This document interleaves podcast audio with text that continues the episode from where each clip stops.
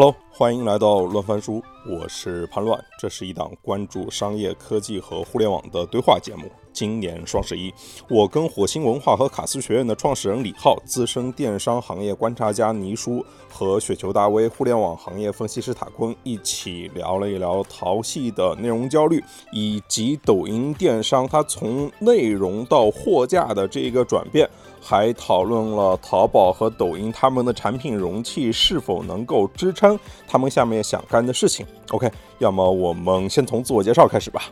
李浩，你先来。大家好，我是李浩，卡斯学院的这个创始人，火星文化和卡斯学院的创始人。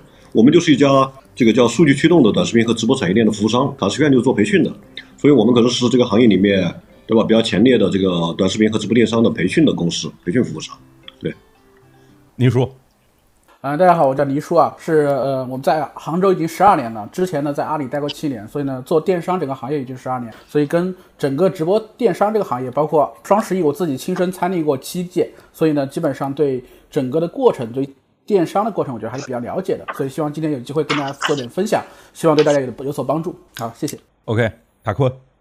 啊，潘老师、倪叔、李浩总，还有各位网友们，大家晚上好，我是塔坤。我自己的话也是一个那个财经的 KOL，然后也自己会研究一些这个互联网公司啊。那我也是之前也是在这个互联网公司工作，也是做产品经理的工作。今天呢，请各位多多关照。如果相较于六幺八的话，其实淘系的两个主播是缺位的。但今年，譬如说李佳琦他的回归，对于双十一或者说淘系的业绩，它的提振有多大效果？哎，你说。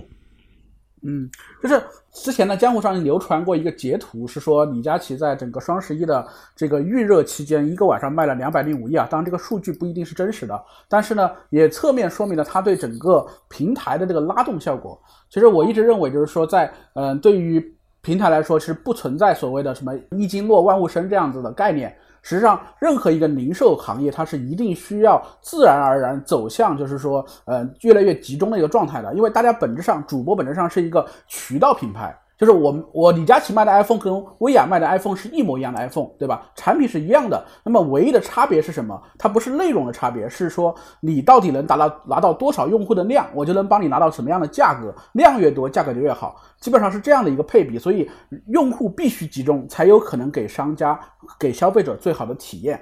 哎，你如果说聊到头部的话，就是其实。如果相较于六幺八的话，其实六幺八的就是成交额前五的那个头部的主播，其实都是在抖快嘛。但如果今年到了双十一的话，就是今天应该是所有媒体都在讨论的其中的一个问题，就类似于罗永浩、俞敏洪，或者说那个刘畊宏这些人，他们也会在淘宝开直播。我是说，在今年双十一这个节点里面，就是这些 MCN 或者说大的头部主播，他也开始入淘，这是为什么呢？你说你继续回。呃，其实逻辑很简单，因为嗯，淘宝直播就是说，嗯，大家你会发现。为什么？如果只算这个交易额的话，你会发现，之前还是最大的还是薇娅和佳琦。佳琦和薇娅去年在呃双十一的时候，一个晚上就做了两百亿嘛，接近两百亿，这个是整个直播行业没有人可以挑战的战绩。所以呢。本质上还是说明了一件事情，就是淘宝直播所有的用户，虽然它的 UV 没有办法跟抖音来比较，但是淘宝直播来的用户就是要买东西的，他们的转化意愿是更强，购买意愿更强，而且有常年的他们接受品牌溢价这件事情，所以从交易的效率来说，淘宝直播是最高的。而所有的其他的地方的主播有机会回到这个就是淘宝直播来得到流量、得到扶持，对任何机构来说都是合理的，都都是一件特别好的事情。尤其你可以看到，比如说像这个，我不知道您知不知道，有一个就是薇娅以前的主播叫做齐儿，是那个就是薇娅弟弟的的老婆嘛，就是她呢后来就跑到抖音去发展，但是呢在抖音的整个的它的这个交易额看上去也是不小的，甚至不小于淘宝直播，但是背后的利润差很大，因为抖音的流量成本非常高，所以齐儿最赚钱的时间还是在淘宝直播的时候最赚钱。对，如果聊到超投这个问题啊，我其实有个问题想问一下这个李浩老师，就是。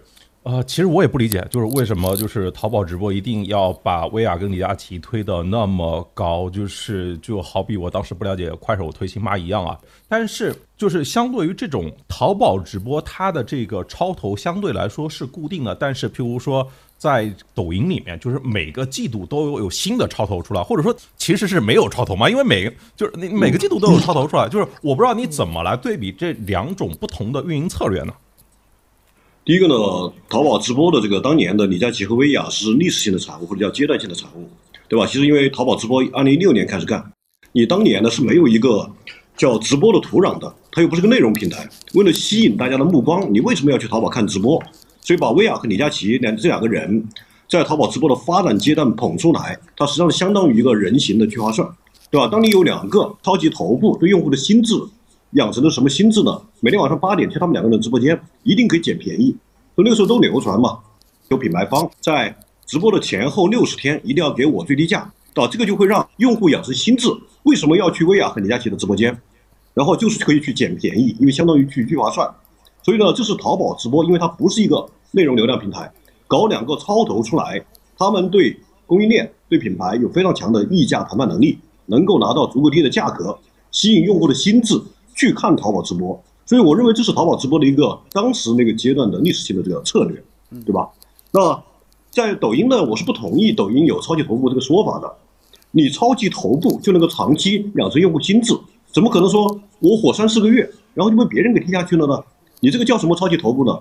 抖音的算法分发流量的规则，流量的分发规则是掌握在平台手里的。从二零一七年到现在，我们应该看得很明白了，就抖音压根就不允许所谓超级头部诞生。短视频的时代就已经看到了，对吧？当这个什么戴姑拉 K 啊、七舅老爷啊这种起来之后，你的粉丝在想增长，粉丝数好像也在涨，但是呢，你粉丝刷到你的频率又降下来了。为什么？它可以用算法去调节，不允许你自然的去诞生所谓的超级头部。这个时候你诞诞生的超级头部，用户的这种比方说这个消费行为就是被你超头引导，那利润就是被你拿走，对吧？字节向来不是一个会把这个利润让 让给。大头让给什么行业玩家的公司，他不会允许这个诞生。每三四个月，他要推一个社会级的现象热点出来，这个是一个非常强的营销策略，对吧？他并不是在捧超级头部，只是说这个阶段我需要你懂我甄选。比方说，把这一类比较有一二线城市的小资调性、有文青性质的用户也抓过来，然后又正好替代，让罗老师要做逐渐淡出的这个传闻，他需要在电商上面捧，对吧？这种热度，刘畊宏也是一样的，刘畊。那在刘畊宏之前，比方张同学，那张同学你现在还能刷得到吗？一般人刷不到了。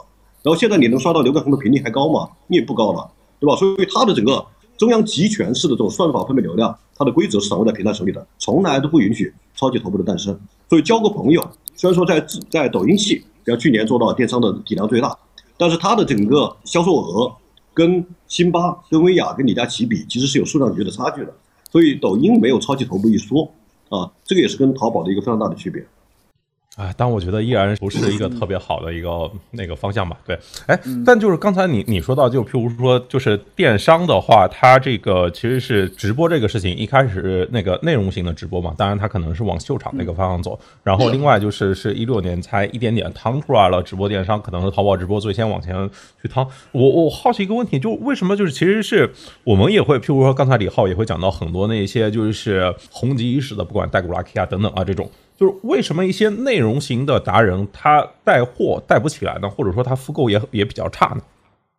因为核心的点就是说，我们当时说过一个说法叫什么呢？就是说抖音上面其实做抖音内容的、做抖音直播的、做抖音带货的是三波人，这三波人对应的背后的所需要的资源、所需要的团队、所需要的精力是完全不同的。这个做直播电商其实非常非常依靠你本身对于电商的沉淀，对于供应链、对于品牌这些相关的一些知识，这个不是一下子可以跨越的。你看无忧就是有这么好的资源，你看他今天能做好带货的主播是非常非常少的，而像大狼狗那种团队基本上是靠他自己的团队在做事情，无忧能插上手的空间很小。无忧其实今天依然是以广告为主的，这就是因为他的团队的基因就适合做点内容、做点广告，他做不了电商这么复杂的事情。何总，这个里面呢，就是我有个我们有个非常关注核心的观察，就是卖货非常需要人设跟货能搭得上。比如说卖货这个人设是非常重要的。李佳琦当年对吧，冲出来就是因为比方他卖美妆这个内幕，给了用户吉祥的信任人设。就是说人设有两种人设，比方说一种人设叫信任人设，第二种人设叫低价人设，这个是都是有助于卖货的。你举个例子，就像明星卖货里面，比方说，我跟明星带货的公司聊过，然后就总结出，比方说主持人是最优的，对吧？但主持人里面也分，比方说，你如果是原来是种娱笑娱乐搞笑的主持人，你一贯的这个这个形象不那么靠谱，你卖货就就就要难很多。但比方说，你像那个涂磊，对吧？涂磊老师为什么好卖货？因为他过往那个综艺节目里面呈现的一贯的人设就是那种比较严谨，对不对？就用户端的信任度会更容易更高。所以呢，就说这个里面除了倪叔跟那个塔坤讲的这个货的原因之外，我认为还有一个很核心的原因，就是很多短视频时代的网红啊，他那个是包装出来的，到直播的时代本身就已经开始露怯了，跟原来人设不符，这是第一个点。第二个点呢，这里面很多娱乐的网红，他很难给到用户信任的人设，就是说让你产生买货的这个动力，没有这个信任感的这种建立啊，就是卖货不好转。其实无忧尝试过把旗下的很多达人转成卖货，对吧？最终只是因为广东夫妇出来了，这是个概率的问题。就？短视频的达人里面，只有一小部分的人能够在卖货这个事情里面建立心智和人设，嗯所以它不仅仅也只是不仅也不仅仅只是有供应链的原因，还有这个人人设本身适不适合卖货。真正做过 M 生公司，你就会知道卖货的 KOL 跟这个短视频的 KOL 差别还挺大的。这个无忧转原来娱乐公会的这种主播，秀场主播转到卖货，呃，基本上就是说成功率极低。短视频的达人转卖货成功率大概在百分之三左右，娱乐达人转卖货的成功率更低，因为你过往已经习惯了那一套播的模式，在卖货的时候特别让用户没有信任感。所以我觉得这个这个里面，除了供应链这个因素之外，还有达人本身的人设是一个非常重要的原因。我要再问一个问题哦，就我们刚才聊的那种，就是说，就是不同的流量它对应不同的那个类型吧，就是不是所有的流量都适合能够做直播这种最高效的转化的。但是现在我们刚才聊到的，就是很多主播他也在这个所谓的出抖入淘，但问题是，就是人家抖音天生就是一个内容厂，每天两个多小时，然后有六点将近六点五亿的日活吧，对，就是但是淘宝就是 DAU 才三点五亿啊。这个相当于是比别人少了一半，然后你的时长也没别人高啊。这些的主播就是我说淘系淘，他也有内容交流。这些主播如果他真的去了淘宝，淘宝他接得住吗？我直接抛观点，我认为接不住。为什么呢？因为直播电商它表面上就是用直播做电商，其实背后更核心的是它的分发模式。有时候实际上分发模式更重要。在整个电商里面，三代电商，对吧？我们今天讲货架电商到社交电商。再到兴趣电商，兴趣电商其实本质上是算法电商，就我用户比较足够大的体量，用户标签让我能够精准判断把什么样的内容卖货的内容直播间推给你，更容易产生成交。所以直播电商这个词其实没有那么重要，它本质上它是一个内容加算法的电商。抖音把它讲总结为叫兴趣电商，所以它的整个体量的发展其实是由内容平台的分发模式变化来带来的，对吧？我们讲这个。过去十年，其实整个内容的形态、媒体形态发生了根本的变化，就是社交分发和算法分发这两种分发内容的形态，把原来电视台和报纸这种一对多、点对面的大众媒体给干掉了。这是过去十年媒体现在发生的变化。那么在最近的这几年，第二大变化就是算法和社交分发改变内容分发的过程，在商品分发的这个环节里面又重洗一遍。淘宝就是一个电商厂。它卖货的效率特别高，用户心智就是我在你这里买东西的，但你没有那么多足够的流量，你的流量包括了 DAU 乘以时长，你没有那么大的体量去引导用户要看直播间去买货。这个时候呢，你没有办法，虽然你先发，但你后劲不足啊。抖快打你是高频打低频，我的用户体量 DAU 足够大，用户时长足够长，就像你今天对吧？你一开场你说的，为什么在在北京你这个刷到的商业化的比流量比例已经那么大了？你说明流量的抖音的流量值足够大，它有足够多的流量去推送给你，然后还有很多的标签支持它精准推送给你，它把你去淘宝、京东买货的很多需求给拦截掉。我原来很习惯于去淘宝买的一些东西，很多时候就被抖音给拦截掉了。比如我刷到一个直播间，哎，这个好像这个羽绒服主播身上穿的不错，对吧？看了看，一冲动就买回来了。其实过往呢，我到这个时候我就可能应该是去淘宝或者京东去搜羽绒服了。但是又已经被抖音拦截掉了，它足够的高频了。你每天足够高频花时间在上面的是抖音，是快手，所以这个是他做直播电商的底气。对，这个是我的观点。哎，您说对于这个问题你有什么不同的，或者你有什么观察吗？呃，这里可以给给大家补充几个比较好玩的点啊。第一个呢，就是我们自己观察到啊，呃，我们看所有的一个抖音上的创作者，他能不能做直播，能不能做直播卖货？你其实我们看的有另外一个标准是什么呢？就是你的男女粉比例占比。只要是男粉占高的，基本上卖不动货。你会发现，比如说，只要是什么，就所以你说为什么那些小姐姐她很难卖出去？那其实就是这个问题，都是男人，他只看不买。然后呢，所有的搞笑内容那些内容全部全部都这样的，就是只要是男粉占比例高的就不行。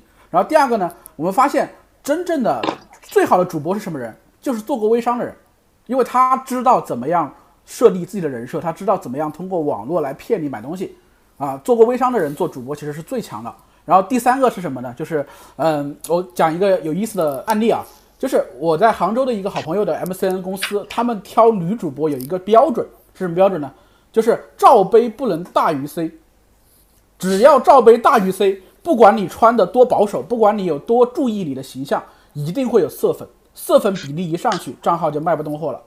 所以其实你会发现在那样子的流量里面，其实是有这样子的分别的。我们日常看账号，如果他的直播能不能做，这只要是男粉比例高于百分之七十的，就不用看了，绝对是卖不了卖不了货的，跟你啥技巧都没用，没没没差别。哎，OK，就是我们继续聊回这个厂的问题啊，就是阿里，就是刚才就是倪叔和塔坤也聊到，他可能有信任各方面的积累，然后他还在支付、在物流、在商家生态都有这种，就是我们之前认为的护城河，在二零二零年之前，我们都认为有非常强的护城河。然后，但是这个在于搜索，在于评价体系，在于信任体系，这个至今依然没有任何一家能够追得上。但是为什么即便这样都没挡住直播电商兴起呢？就是之前我们认为阿里巴巴牛逼，是因为这个商家他全部都在阿里，然后阿里就是又在支付、物流、信任各方面配备了这个强大且齐备的这个基础设施，然后阿里就变成中国最大的收银台和这个。商业广告公司，但是就当大家就就是今天都有了流量之后，哎，就是收银台这个事情，大家觉得哎，王侯将相宁有种乎啊？这个事情就是大家都可以往这边来试一试嘛。然后就是在今天，尤其是这种大环境不好的情况下，就是那个广告的收入可能增速没那么快，那大家自然的会想到通过电商这个最高效的变现方式来做交易啊，就是。之前可能只有就是一家独大，或者说一超多强，但现在可能是会变成所有人的追求啊，因为就是你发现其实不只是抖音、快手啊，就是视频号，然后你你去看小红书，你看读，你去看 B 站，对，上海这三家其实也也在积极的想怎么来做电商，包括读其实做的还不错哦。就是我觉得今天变化的核心点就是呃，就是流量端被打散了，然后供给端又非常开放，就是。营销平台是大家可以在任何地方建的，只要有流量，当地你插一个插件上去就可以了。但是商家的家就是它的核心经营时间，它只会有一个家，它只能回一个家睡觉，它只能在一个地方核心的去经营。核心的点在说，如果只是营销平台，你能吃掉的商家的费用就只是市场营销费用。如果你只能做一个电商营销平台，你的体量是过不了一万亿的。为什么抖音过一万亿？抖音电商过一万亿是个非常重要的。标志就是意味着它已经在开始吃商家的整个经营它的费用了，其实是差异是很大的，你懂吗？就像有些人去做直播电商，如果他又不挣钱，他很多时候是把这个费用，比如说我做一场这个某个大主播，我亏了二十万，我是把它当做市场费用去算的。但只有把它变成我最主要的经营费用的时候，这个费用才是无上限的。所以过去电商平台只要他掌握了，就是天猫的生意，说到最核心的点就是我们永远跟。最牛逼的那帮品牌站在一起，这个价值就够了。我不一定需要说，我把每个环节把所有人都堵死，我才算一个帝国，不是这样的。这个里面就是我想补充几个观点啊，嗯，就是我跟很多品牌聊过，很多品牌跟商家呢，比方他们会总结 A 级的营销策略是全网种草，天猫成交，但是 S 级的营销策略是全网种草，私域成交，但是呢，做私域要求更高，对团队运营能力要求也更高，同时呢，私域的特点是你必须高频的。能高频复购的品，比方像家电这种低频的品，它就没办法做私域，只能把天猫作为核心的一个成交阵地啊。所以呢，全网种草，那其实抖音、小红书都是非常好的种草平台。刚刚那个倪叔讲的这个观点里面呢，就是因为很多品牌，比方说他去对比，我就说我们服务的一个家电品牌，它在天猫的 ROI 平台 ROI 是一比八，在抖音的 ROI 是一比二点五。当时这个对吧？上市公司上市公司老板就问我，哈。他说：“你能不能解决我一个疑问？就我的 ROI 比在抖音比天猫低这么多，那为什么我还要做抖音？很简单，就是刚刚讲的，它营销费用必须拿到抖音。我在抖音上面，它的闭环，你抖音的投性价比产出，不能只看你在抖音的投放去除以你在抖音的产出，你必须是抖音的投放再去除以一个你的在全平台的增量产出，抖音的产出加你全平台的增量产出。”我在去年拜访一家上市的 TV 公司，他们的 CEO 就直接跟我讲，啊，就我直接说吧，骆玉成，骆玉成的 CEO 就直接跟我讲，他说我们现在对 DP 是又爱又恨。我说怎么说？你看 DP 担心他会把我们的 TP 业务抢过去，是吧？能不能顺带跟客户讲把这个 TP 抢过去？有这个可能性。但另外一方面呢，当 DP 做得好的时候，这些做 TP 的公司你会观察到，我的天猫店、我的京东店、我的流量就蹭蹭的涨，说明什么？说明你在抖音卖得好的时候，你的这个种草效应呢，它会延伸到在天猫和京东都会产生自然的搜索和成交，对吧？所以这个是这个平台一个非常大的不同。某种意义上来讲，这个其实对抖快提出一个挑战是什么呢？就目前抖快还不是品牌的长效经营阵地。能够成为品牌的长效经营阵地的，现在只有天猫和私域是可以的，对吧？拼多多也不可以，这个抖音不可以，快手现在也不可以。所以这个在平台格局里面，我一直认为，不管直播电商怎么发展，我们姑且不论它的天花板。我从二零年我的预判就是，直播电商再怎么发展，也冲击不到淘宝的基本盘。就在电商里面，我觉得这么多年用户心智的养成和在供应链的深度、物流仓储配送整个体系的搭建上。对吧？电商的基本盘里面，比方天猫和京东不太容易被动摇，但直播电商抢的其实是一个媒体分发的市场。这个媒体分发市场带来的，你这个媒体里面那种渠道闭环，一定是会被抢掉的，这个会造成很大的冲击。京东基本不怎么做直播电商啊，人家也涨；拼多多也不怎么做，它也涨，对吧？本来电商的流量盘是可以增长的，但是淘宝反而把主战场过于集中在打内容电商这一战，我就反而没有像这个京东和拼多多过去两年。更加干脆专注于把自己的优势去放大，这个其实在战略上，我反而是认为可能真的是这个有待考量、有待商榷的。为什么直播间不能够成为商家经营的主阵地？因为你的流，你触达你的用户成本过高，对吧？你用户不是这种货架电商的逻辑，主动去找你，他去每次触及你成本是过高的。你在这种情况下，我每次触及用户都要钱，商家怎么会把它当成长期经营的阵地呢？比如说，用户在抖音上面整个买东西的主要行为还是被信息流推送，被信息推送，它这个被动行为，而且很多时候满足的是什么？它其实是满足的是一个非刚需、冲动性的消费。冲动性的消费就注定它不是一个主动搜索的行为，不是主动搜索行为呢？这个时候你做很多的什么品牌的心智，在这个上面体现又不大，因为用户不在上抖音刷抖音是来娱乐的，他不是来买货的，你就没有办法长期降低，对吧？你获客的成本。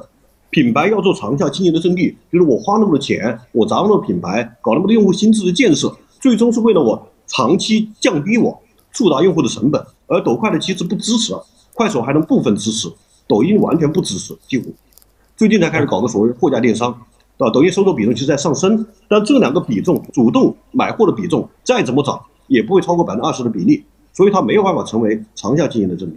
OK，那其实是因为就是直播电商它并没有形成一个真的独立入口，就是今天大家发现直播还是在 feed 里面啊被推送这个行为，还是短视频这个行为，所以其实还是在跟广告在抢流量，就是因为没有这种私域的用户积累，然后也没有这种所谓复购的流量，所以它的订单转化就会比较低，对吗？是主要是因为这个吗？所以说直播没办法去撑得起品牌的长效经营吗？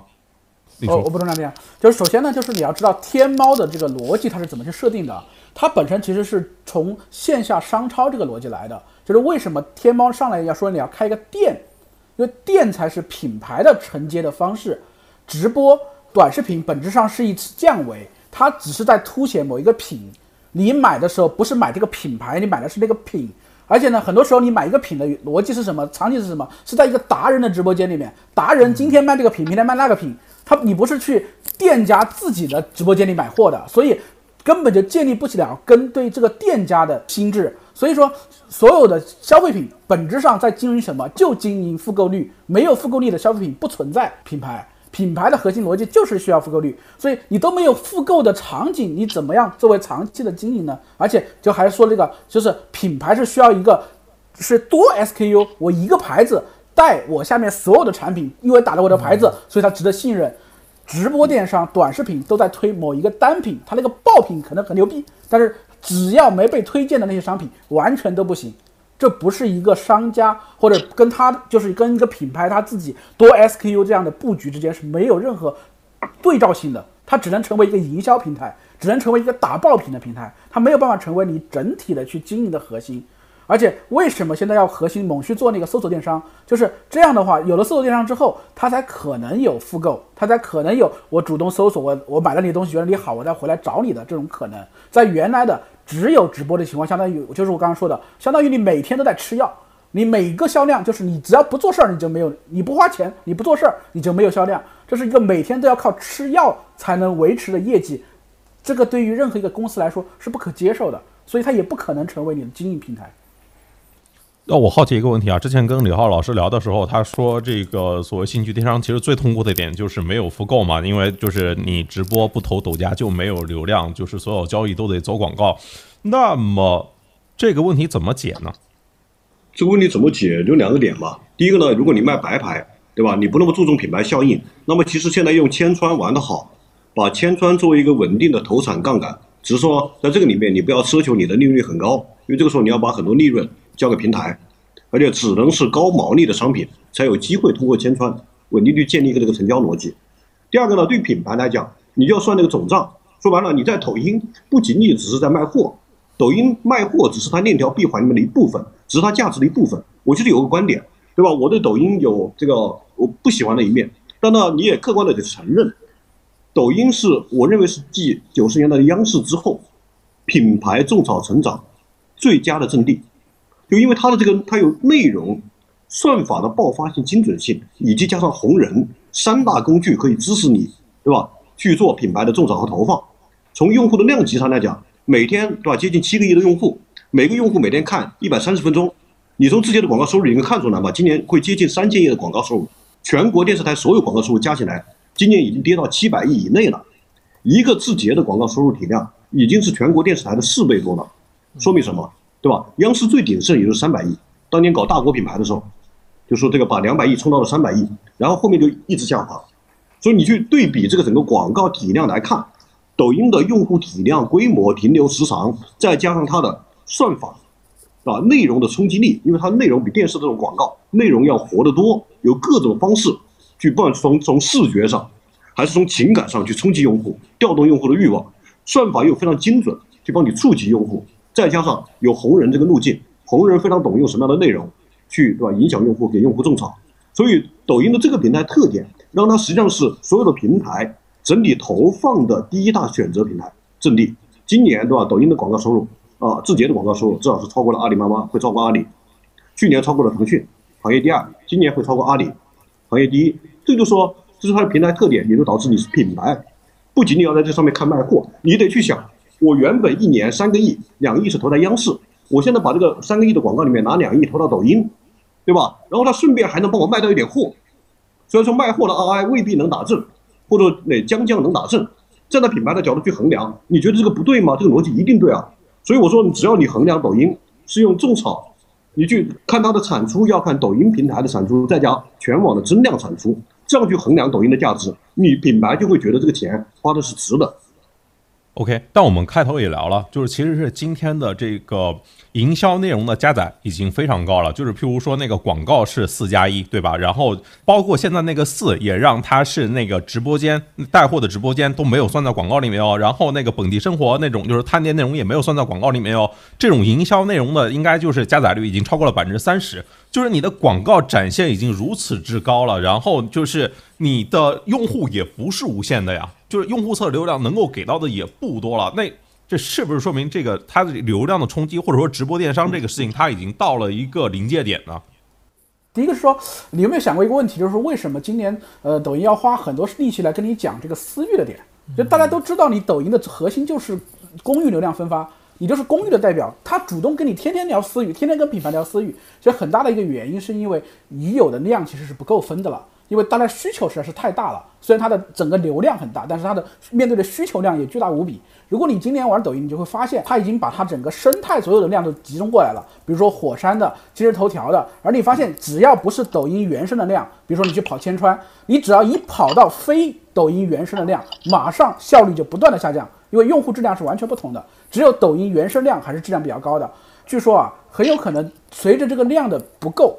再往下面走，如果把抖音的极速版的流量全部合并进来的话，你看到那个时候卖货的效率可能会又会再有更大的变化。所以其实抖音确实是现在的 C 端流量最大的平台，但是再强的平台，它也是面向一个有局限、有边界的地方，它不是永远无限的。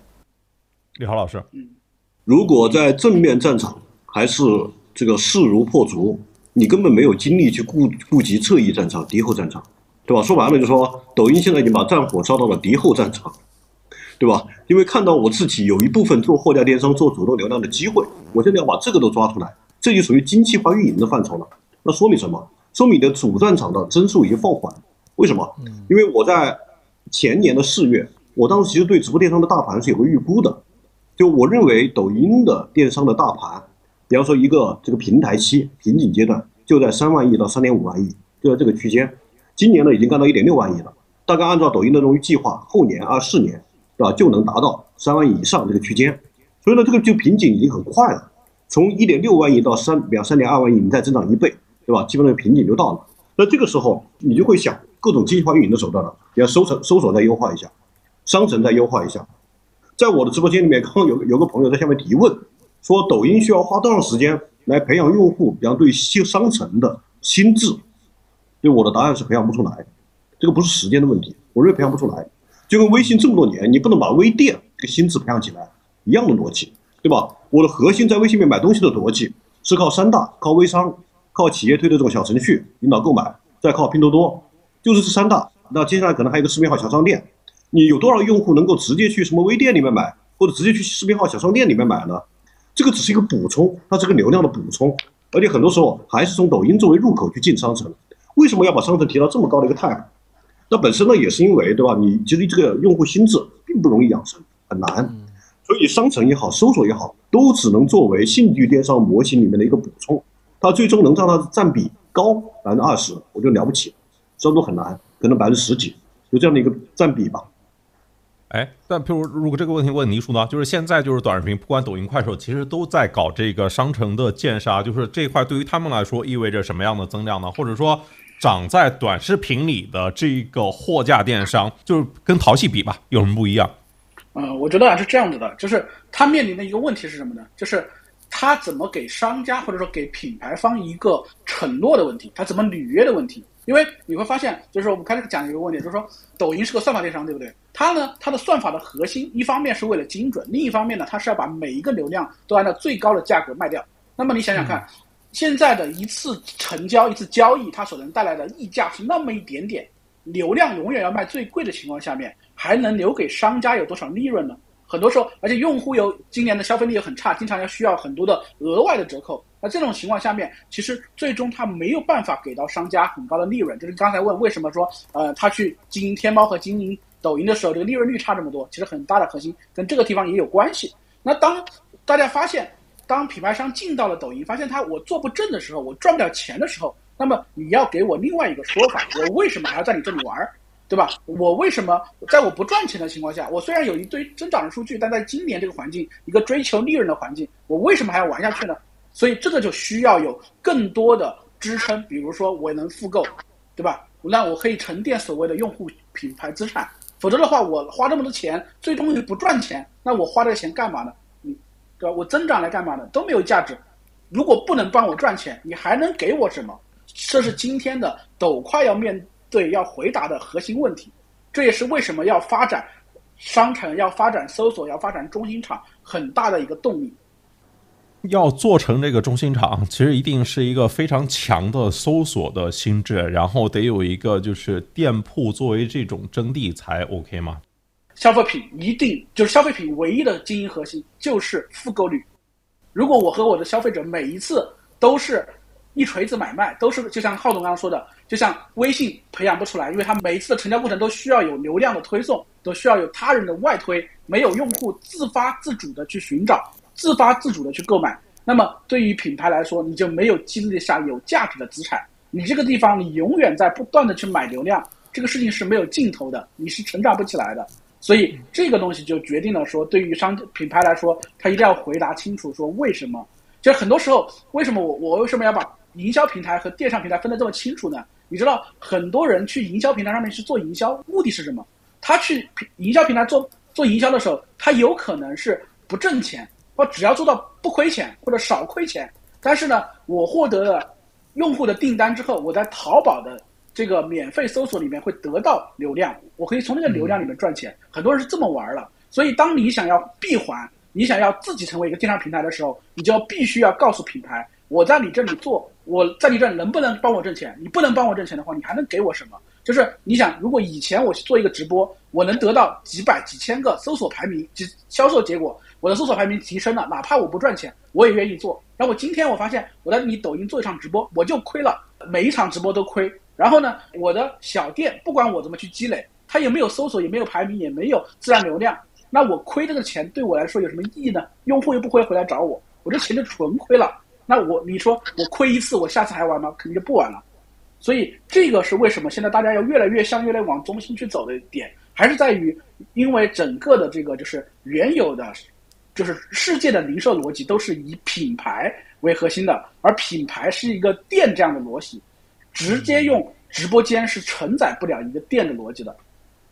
亚马逊可不是店的模型哦，亚马逊是那个商品的模型。但是亚马逊里面，你如果就是把那个商品做到某个低价，就是它是。可以有后续持续的源源不断的流量，它导进来的就是它会有复购，它会有，因为它搜索心智比较强嘛。这里面其实就涉及到另外一个问题，就为什么没有复购？没有复购是因为就是一方面你用户的搜索心智其实是这个在刷的这个，尤其是还是短视频这种场景里面，搜索这个心智真的非常难以建立。然后另外一个就是现在这个商家的他运营的阵地就是货架这个事情啊，它才刚开始，但我觉得也还有问题，就譬如说它的 SKU。的确是不够丰富的嘛，就的确是非常少。然后消费者呢，就是想买的东西他又搜不到。我是说，就是当一个短视频他要来做货架电商的时候，他都有哪些的需要补课很严重的问题？然后呢，就是如果真的是到货架电商这里面，我们就是真的是我我觉得就是电商说到底就那个四个字，就是多快好省。当然，那个兴趣电商可以说他抓了一个新字。就是因为之前什么珠宝啊、玉石啊、文玩啊这些东西，就是或者说那些大家没见过那些东西，就短时间能够让你冲动性的下单的那个东西，那我们就是暂且认为抖音抓到了一个心，就是多快好省心。但是你要做货架的时候，拜拜，OK，我们其实就是多快好省。那么就是在多快好省这个维度里面，它有可能最先解决哪个问题呢？或者说它能解决吗？大坤？我个人看法，货架其实是一个比直播更加卷的一种军备竞赛的一种，你可以理解为商品的这样的。这绝对是全世界最卷的赛道。对，它其实一种商品的呈现形式中最卷的一种模式。所以在这种模式下，就刚刚其实提提到一个问题，就是我我们都讲，就就形成一个共识，什么？就是的确没有货架，或者没有一个 IP 品牌的这样一个复购的场景，对吧？就像比如说教堂，你看我们现在礼拜六、礼拜天每个礼拜要去一次这个教堂，对吧？我们这个形成了这样一个每个礼拜的这样一个复购的这个场景。那其实，在没有培养出这样的一个场景之前，货架这个东西，我觉得都可以不用去谈。为什么？因为第一，抖音的搜索非常痛苦，对吧？我们在淘宝上搜的时候，我们的这样的一个心智建立和一个你可以理解打字的这种成本吧，其实是比抖音要低的。因为你在抖音上你刷的已经非常爽了，三到三秒钟刷一次双马尾小姐姐，你就已经习惯了。在这种情况下，让你去打字，让你去货架，对吧？这是第一个。第二个，如果没有足够多的搜索，你能培养出这个？足够好的这样的一个，你不管是用 PageRank 也好，还是还是用其他方法养出来的一个搜索结果嘛，这个也很难啊。就这两点是非常需要更多的数据去堆出来的。搜索应该说就是你可以理解百度之前那个搜索，其实是在抖音这个之前，对吧？更早的需要通过人工智能和算法积累去养出来的这样的一套东西。我觉得就是搜索这个事情其实真的很难，就包括我觉得就是大家可能意识不到的一件事情，就是今天最大的信息流平台是谁？对。我觉得大家可能都想不到，我说图文啊，图文信息流其实是百度，对，就是搜索真的是一个，就是刷这个行为不是无限大。你就像头条，就是看新闻，它也是走推荐啊，也是无限刷，但这个东西明显就被短视频给吃掉了，对吧？但是图文类，小红书那种图文类，短视频是吃不掉的，它可以走很远。同样的，我觉得货架这种，就它也应该不是可以被。就是短视频那种，就是被吃掉的那种。我说，如果是真的回归到多快好省的这个逻辑里面，但是如果真的我们只继续往货架这一块聊，也就是说货架电商这个事情，它如果在叠加就是今天这种就是经济增速的放缓，然后消费者他其实是会更趋向于就是那种确定性高的。就比如说，如果我们看这次双十一的数据，非常明显。服饰、美妆这一些就是非必需品的这些品类，它的交易的额度应该是下降的。只有那种非常确定性的米面粮油，这我觉得这跟消费者的经济形势、跟消费者的那个心理预期都是有非常强的关系的。然后，如果是讲究非常强的确定性的这种，其实就是快消，其实就是百货，对吧？其实就是那一些毛利低的，但是品牌强的货。但是这种都是对于那种供应链要求非常高的，就是短视频的流量的结构，它能够支撑吗？嗯，我讲一点啊，就是说，就是其实刚这个说的部分可以总结为标品。你会发现，就在标品这样子大流通的点上面，阿里本身的优势还是非常强势的。就是真正的有争议的点，其实都是在非标上面。你就想一个最简单的问题啊，就是如果你是可口可乐，抖音除开在整个的这个品宣上对你来说是个重要的阵地之外，它是对你的卖货没有什么意义。比如说我搞一个。主播，然后过来跟你讲可口可乐是什么？可口可乐多牛逼啊！我可口可乐便宜五毛钱，你买不买？没有意义啊！就对于真正的标品而言，就是直播电商这种形式的意义是比较小的。而，更大的意义是在于非标品的塑造上啊。这个点上面呢，短视频有比较大的优势。浩总有没有补充的？对，就是这个短视频也好，直播电商形态也好，天然是更适合非标品。就在非标品这个类目里面呢，就是因为内第一个内容呈现有足够大的优势。你看，说几乎几个平台。掀起来的类目里面都有珠宝、玉石、翡翠，然后紧接着像现在视频号电商做起来的过程中，又有茶叶，包括二手奢侈品，啊，包括服装，服装永远是直播电商平台最大的品类类目，因为服装就是基本上说，尤其女装基本上是非标，啊，男装还不一定，但女装基本是非标，直播间一件一件的过款穿在模特身上，好展现，好看。然后呢，像珠宝、文玩、翡翠，然后像这个叫二手奢侈品，还有像书画。这种就是非标类目，包括陶瓷啊，这个在这个这种非标类目在直播电商和短视频里面，这个优势是非常之明显的，毫无疑问。标品呢，其实抖音抢淘宝的市场的时候，核心是在打价格战，包括今天这个在本地生活，是吧？就是抖音干美团的逻辑，都要求商家，你给你在抖音上面做的团购套餐，比给美团的一般要要便宜十块到二十块，没有这个，你上家可能卖不动。所以这个时候抢用户心智的时候，都是拿便宜，对吧？直播给你最低价，所以你主播的话术里面往往都是把这个，对吧？今天主播三九九不要，二九九不要，一九九也不要，给你今天给你九十九，对吧？这种话术是你在抖音的直播间里面听的最多的。在搞标品的时候，由于优势不强，所以最终呢只能搞价格，是吧？只能搞价格。这个呢，就是说倪叔刚刚讲的这个观点，我是赞同的。有非标品类，那它这个基本上会被打的，对吧？七八烂。但是在标品品类呢，我觉得淘宝、天猫还是有非常强的这种用户心智和习惯的自然留存积累的。把这个问题往前再推一步呢，譬如说淘宝跟抖音，它在这个货品的供给模式在品类上有哪些就是差异呢？在货架电商里面呢，就是品相对来讲啊会分配平均一点，比方在一个品牌的店铺里面，它不会就说有呈现那么大的差异。但在抖音的爆品逻辑就非常明显。也就是说，你一个品牌下面的产品，你往往就说这个主卖品，这个就是跟其他品的这种销售差距那是极大的。包括你去看很多店铺，对吧？抖音的店铺往往大家都不会把那么多链接挂上去，这个也是做商城流量的时候一个比较大的阻碍。因为本身大家都不会上架很多商品，甚至由于会告诉你，你只有在直播期间来买，你才能拿到好的价格，对吧？他们往往往会改价，非直播期间，比方三九九，直播期间改到二九九，这个时候呢，比方你这种价格体系。你在整个这个图文的这种橱窗里面，你在这个橱窗里面，你就没有任何优势，用户不会养成去商城、去橱窗里面购买的习惯，对吧？因为你你的价格在直播间里面可能不一样，这个在很多直播间你看到都是这种情况。所以呢，就说在短视频这种情况下，由于我是推流模式，瞬间冲击啊，那这种情况下，你发现就爆品的销售量占比就跟淘宝是完全不一样的。淘宝就是自然心智需求，因为它是刚需把它引导过去的，所以它的。分配这个商品比重分配要平均的多，但是抖音就是爆品，所以以至于很多原来的品牌啊，它不适应为了备战抖音的备货机制，因为我不知道我要为哪个品去备准备爆品，我不知道，它不像它以前那种数据里面，对吧？相对平均的这种备货，按照过往的历史数据备就好了。但比方你双十一如果打爆的是这个，打爆了你是这一款建盏的杯子，但我备就是备的我是青花瓷、钧瓷、钧窑，那你完蛋了，对吧？你不备品，你备备不够。你你又你又玩不进去，所以呢，这个只有一些极少的标品，比方说可乐没问题啊，这种没问题，不要它的品就那么少，那没问题。但一旦你的品又多一点，SKU 多一点，你这个时候呢，你就你比方你的这个爆品的逻辑就会让你比较难受啊，这个所以这个不太一样。嗯，其实可可就还是我刚开始在讲的点，就是说你会发现短视频这个时代啊，它之所以会崛起，很大一个原因是什么呢？就是用户越来越懒了，就是因为用户越来越懒，他第一个他没有主动搜索的需求，对吧？它是被动的被推荐。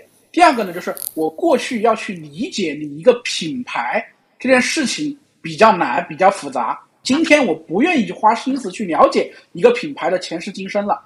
所以呢，我才会说我对某个品在这一个时间之内突然一下产生了兴趣，然后我去买它。所以这样的话呢，就是说，我说整个短视频是一个降维的世界。所以你会发现，比如说我们去做 DP 业务，帮品牌去做这个代运营的时候，你会发现很大一个问题，就是说，哎，发现我不能很好的帮你把整个品牌的理念表达给用户。嗯，我可能可以先把你这个有特色的品给你推爆，但是我想要把你所有的东西都搞好，很难。因为用户不愿意去接受，另外你你会发现，组织在抖音上也很难做，都是个人好做，对吧？如果没有董宇辉，你是很难想象有这个就是东方甄选这样的成功的。所以它最终抖音或者短视频这个时代是一个降维的时代，它是最终是需要就是更具体、更纤维的人的。所以呢，这种方式呢，它就跳过了我说的这个品牌和店铺的逻辑。但如果你本身是比如说你做工厂的那些人，工厂的那些人原来就没有机会上天猫，因为他的。组织或者他的这个人员结构，就注定他做不好品牌，也做不好店铺运营。但是呢，今天一个工厂，他可能只做十一年就做十个 SKU，然后一年做一个亿，做两个亿没问题，对吧？而它这个结构更适合于更轻便的组织结构，但是跟过去的品牌之间其实是有很大的落差的。而我说，天猫的核心不是要成为中国最大的销售平台，天猫过去的很大核心还是在于我们永远跟最强势的品牌站在一起。就我以前在阿里做双十一的时候，你知道我们要怎么提高 KPI？其实最简单的方式就是什么呢？就是让最强势的品牌多备货。就是优衣库参加双十一，优衣库多备二十个亿，就绝对能卖掉二十个亿；多备四十个亿，就绝对能就能卖掉四十个亿。就是我们完成 KPI，就是只需要让优衣库多备货就可以了，你懂吗？就这个事情的逻辑非常简单。而当我们去要，如果你去算流量，去算某个品，去算这些东西的时候，你会发现就变成一个很复杂的事情了。而其实对于他的来说，他的商业模式最简单，就是你只要永远的跟最好的品牌站在一起，因为品牌已经是整个社会选择的结果了。之前你淘气流量太贵了嘛，因为只是最后成交嘛，当然也需要增加前面让那个决策的过程也摆在里面嘛。就譬如说那个，所以问题不就摆在这边了吗？这个淘宝怎么做内容啊？就是你发现流现在就是。呃，如果你想要做内容的话，像所有的推荐流，如果大家真的想一想的话，所有的一些推荐流，不管任何一个内容平台，它其实都是靠内容支撑的。内容靠什么？内容其实是靠网红来支撑的，靠一些就是所谓的创作者们来支撑的。就是你怎么让这些网红和创作者们留在你这个平台上面呢？对吧？但是这是以人为主体的账号体系哦，就跟淘宝直播最初选薇娅、李佳琦一样，也是这个思考，让达人排在前面。但是你淘宝整个的那个产品的构架是以店铺为核心的呀，就是你的基础单位它不是以人为核心的，就是所以一直尝试它都不不不那么成功。就是所以这个问题我先问一下李浩，当然你觉得淘宝可能不需要做内容，但是我现在问题是淘宝它怎么增加内容？对。你这个问题问的我不知道该怎么回答，因为你知道我的观点是，我认为淘宝做内容的策略未必是对的。我觉得它这是一个战术策略。如果你战略上有问题，对吧？战术你采用各种看上去短期成功的战术，并不能阻碍最终的局面。就最终的大势，你在直播间上这一仗打输或者叫打不赢，它依然是大概率的。反而呢，我其实从战略上，我更倾向于像这个京东一样，对吧？就是我，我不管这些，我不在你的优势战场去跟你耗，我不断去加强自己的优势模块，我在供应链上面不断去深化，然后呢，把不断的把我的建设投入到我的仓储、物流、配送的体系。它在未来这个趋势里面，电商平台有可能将不再会是直接面向消费者的平台，而被迫要隐身到幕后去做供应链和物流、仓储、配送这些工作。你最后发现，抖快再牛逼，它的用户心智，包括它在供应链的深度。对吧？在仓储、物流、配送体系的沉淀都没有办法跟你比，这个是你的优势。而且抖快这种模式也是有天花板的，你等它天花板涨得差不多了，对不对？你这后面的这种增量，你还是有你的优势在。就是其实淘宝天猫在二零一六年做淘宝直播的时候。就是把内容当做一个非常核心的发展的方向。而且我们看蒋凡在淘宝干的事情最重要的是什么？就是内容化，就是把淘宝从一个商品的搜索引擎变成了一个商品的推荐引擎啊，才有今天淘系壮大的今天啊。但是我是好奇这个点，就是比如说那个塔坤。就是内容，它应该在电商生这个生态里面扮演什么样的作用？目前是淘系是如何探索的？就是可能淘宝它经历了这么多年，尤其是内容的形态也经历了大量变化。早期的时候，我们可能看图文，对吧？刷这个类似于 Pinterest 一样的信息流，然后后来到什么到什么短视频啊，到什么直播，它其实本质上什么？本质上就是一种好的内容的载体发生了变化以后，形成的一个好的广告的场景的新的匹配。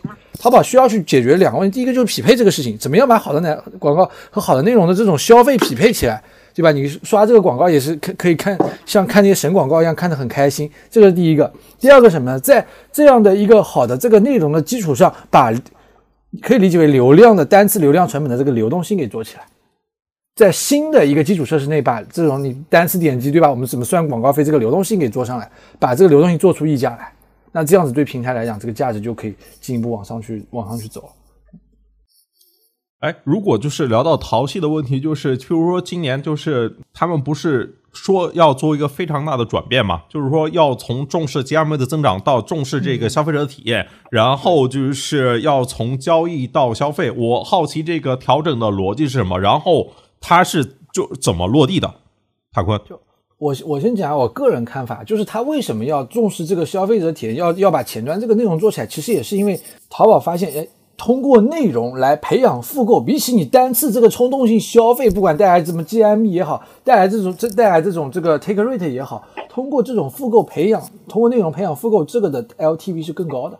我相信他们内部一定是做出了这样的一个评估，把这种单次的冲动性的消费转化成了一种嗯长期的这样的一种，或者至少是可持续更长期的这样的一种这个用户的这种购物复购行为。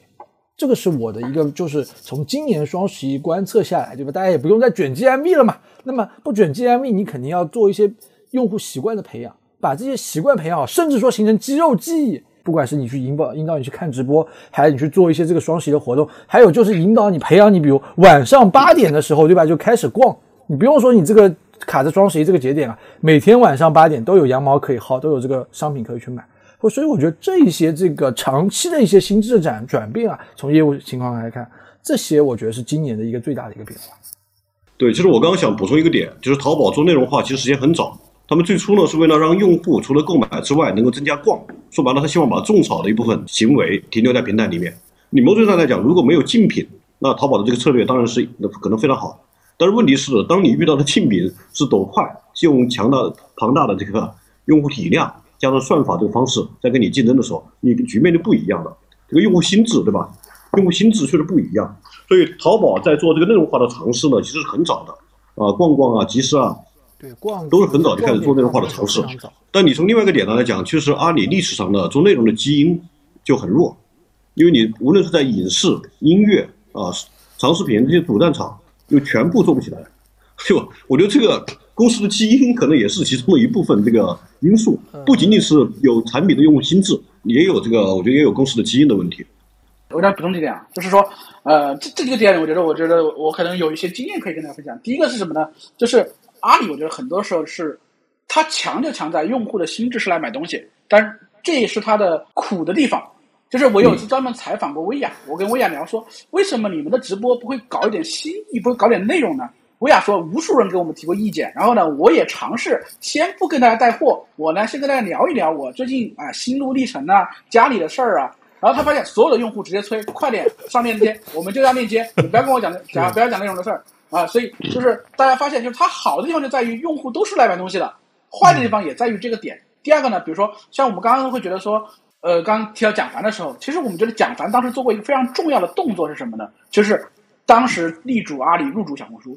就是投资小红书这个做做法，当时其实是蒋凡在内部推动的。其实这个这个做法在今天回看是非常有先见之明的。但只是说小红书自身的独立性比较强，没有像其他的这个收购案一样，就是把它变成我们流量自自身的体系之中的一部分。实际上，呃，就是阿里和内容的关系。第一个是说我刚刚说的心智问题，第二个呢，就是说我说的这个因为我在阿里，我进阿里的时候是以内容团队的身份加入阿里的，后来才变成电商团队了。所以我这两个体系我都待过。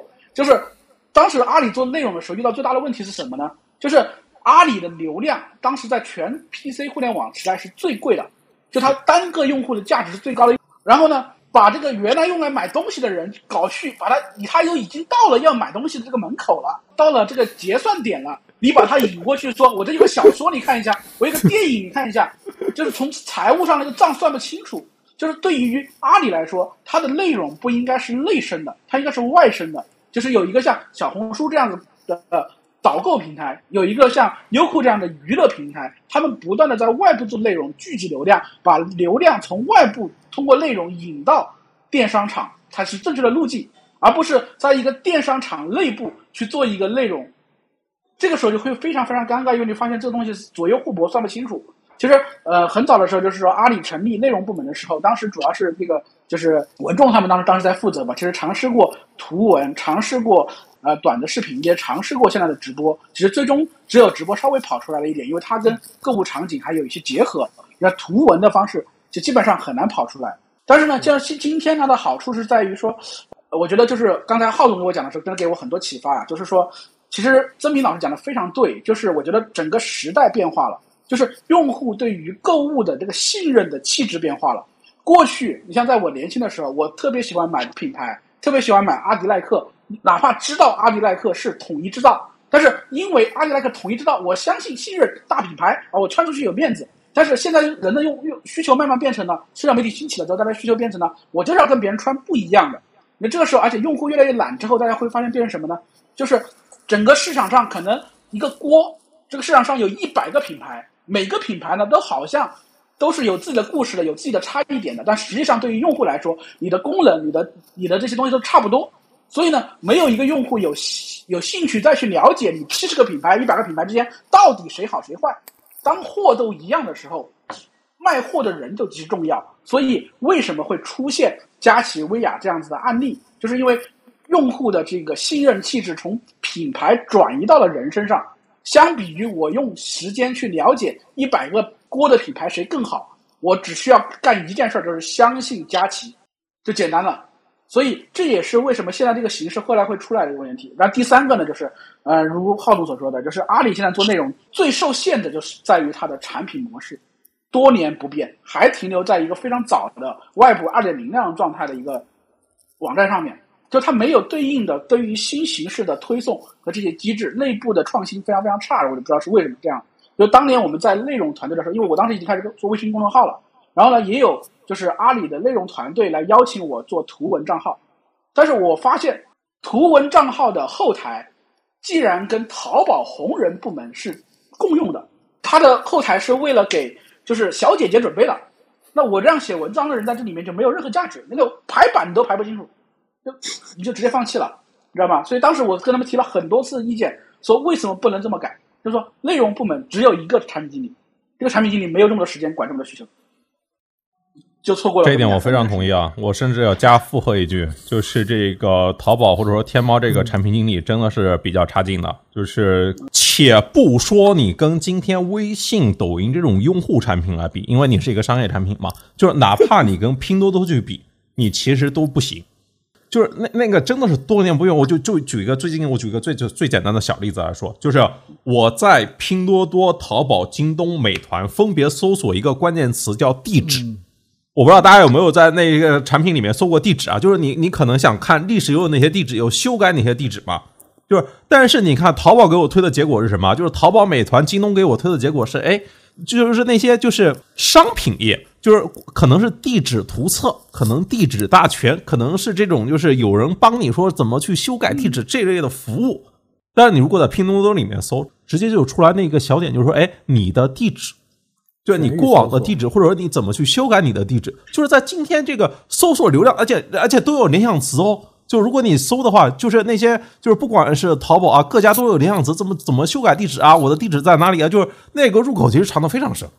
就这一定是一个非常高频的一个行为，我觉得在每个用户身上可能都发生过。但是为什么不能往前优化优化呢？就为什么你那个搜索就不能够变成那个就是功能页呢？我觉得就是这些有时候可能都未必到这个所谓的跨界竞争这个维度啊。我觉得就是基本功啊，我觉得这两年真的是有点丢下了。我我反正我就这个感受啊。对对，我们也不知道为什么，就是呃，好，你说公司没有人才吧？按理来说，这么大的公司，这么多的人才，每次一到这个晋升啊，那每个都是大神。但是不知道为什么，好像一到具体产品上，好像这个人才都干啥了呢？就是我们作为隔壁团队，实在是没法理解的。这个我感觉，如果就从跳转这个事情上，明应该是搜索中台和这个说，或者说这个地址中台之间的这个权责的问题。可能这个东西就算做好了，也可能不一定算他们团队的 KPI。对啊，那就说明你需要一个更大的产品经理来，就是就把这些事给抓起来。就是因为今天 A P P 你功能越来越复杂嘛，就是你搜索框肯定是不应该只承担就是能搜内容嘛，就是你还是要去能够搜索功能啊，当做一个功能的入口啊。我只就是我只是举一个小小的例子啊，就类似的点，就是在今天淘宝的产品里面，值得改动的肯定还有很多，但是。这里面要提提到另外一个点，当你要做到搜索的时候，刚才那个黎叔他讲了一个点嘛，就是今天信任它建构的逻辑发生了变化。之前是我需要那个靠销量、靠皇冠，然后就是店铺一点点往上升级嘛。今天就是我们在直播间里面直接通过跟主播构建这个信任，就是之前我不管你芝麻信用还是你淘系的店铺的这个等级体系，它其实都那个就是直接被绕过去了，对吧？就是别人别人就是好像是看起来是马前坐防线。但是当你要做搜索的时候，你没有销量排名，你没有那么多 SKU，你搞个毛搜索啊？但你要做货架电商，对吧？最重要的场景就是搜索啊！我我觉得都是那种就是互相的这种耦合。对对对对，就是互相那个，就是你你的长项是别人不具备的，别人长项是你不具备的，是这种的感受。聊下来，你看评论区还不少人吐槽的。我觉得产品的确值得吐槽，淘宝产品。对我自己都有好多想吐槽的地方，比如说闲鱼就闲鱼就没有 PC 版，就这个就就比较遗憾。我因为闲鱼以前叫二手逛，然后呢是后来就专门成立了一个部门，就是说我们上来就就放弃 PC，我们就直接做移动互联网。因为当时他们是一个创新项目，嗯，所以是那样一个背景。OK，我我们还是回到今天这个主题啊，聊淘系这个阿里的内容焦虑啊，我是说。今天阿里它面对这个流量问题，就是它可能有什么样的解决思路呢？或者说应该是什么呢？呃，我相信大家都如果做电商的话，都得你要听说过一句话叫做就是全网营销，淘宝成交。因为那个时候还没有天猫啊，这这句话是那个什么雕爷创造的。然后呢，你会发现今天阿里呢面对于现在当下的局面呢，其实给出了一个解决方案，就是为什么你听到现在今天的。阿里，特别是阿里妈妈这样的流量部门，他们今天给到所有的商家的一个说法是什么呢？就是回归经营，也就是说，你在所有的平台上去追逐你流量是没有意义的，你最终应该是要回归到你怎么样做好你的生意这个逻辑，怎么样持续经营。因为今天对于很多商家来说，他发现他不断的去不停的平台去追逐流量，这个过程是会越来越累的。你像我们当年才入驻入局电商的时候。整个你做好了店就做就是做推广，你发现除了战略推广之外，外部值得做的就只有一个微博。那你发现现在两微一抖什么一红书小 B B 站知乎是吧？有时候还做分众。你一个现在一个电商人，他要做七大流量平台加五个传统流量平台，要做十一个平台，哎要做十一个平台，而且呢每个平台的规则变化都很快，两三个月不跟进就马上被这个行业甩出去了。所以这种情况下面。电商人不断的去追求流量，最终疲于奔命。而且呢，你会发现追求流量这件事情呢，也没有想象中那么神话。因为当你的规模越大的时候，你的不管你是谁来操盘，不管你有多牛逼的操盘手，你的当你的规模越大，你最终的获取流量的效率或者 ROI 就一定是走向于市场的平均水平，而市场的平均水平就是巨额亏损。所以在这样的一个环境下面。商家如果还在持续的不断的去着迷于流量，不断的去全平台追逐流量，其实是又累又经营不好又挣不到钱的。其实像昨天我跟玉田川的这个 CMO 去聊的时候，他们也是，他们会觉得流量红利是一个我有机会在路上捡个包是一个好事儿，来了我肯定接住，但是它对于我的经营来说不是最重要的事情。啊，包括阿里现在提出了 Unidesk 这样的数据工具，它讲的是什么？比如说。呃，你今天是什么平台火了？抖音火了，我就做抖音；明天小红书火了，我就做小红书；后天 B 站火了，我就做 B 站。但是呢，你会发现，你当你品牌单独去做一个平台的策略的时候，其实不一定是你的最优解。而更高级的方法是什么？是阿里作为全中国最大的商业大数据中心，它作为一个数据总母体，你把你的品牌数据人群画像给到它，就是用加密的方式把你的人群画像给到他，他会根据他在全网线上线下所有的场景里的数据人群数据，给你反推一个人群样本。这个样本是比你的样本更加精准的样本。你用这个样本去做全网投放，去做你的抖音投放，去做你的。快手投放去做你的腾讯投放都可以，而这个人群数据会帮助你打通全平台的精准投放，人群的数据会更精准，效率会更高。而最终呢，它又可以把这些全网的投放数据全部再回流回到你的数字银行里面来。这样的话呢，你才可你的数据会得到沉淀，你下次会越投越准。这样的情况下，你还是可以做到通过 Unit Desk 的产品和回归经营的理念，你还是可以做到。就是全网营销，阿里成交。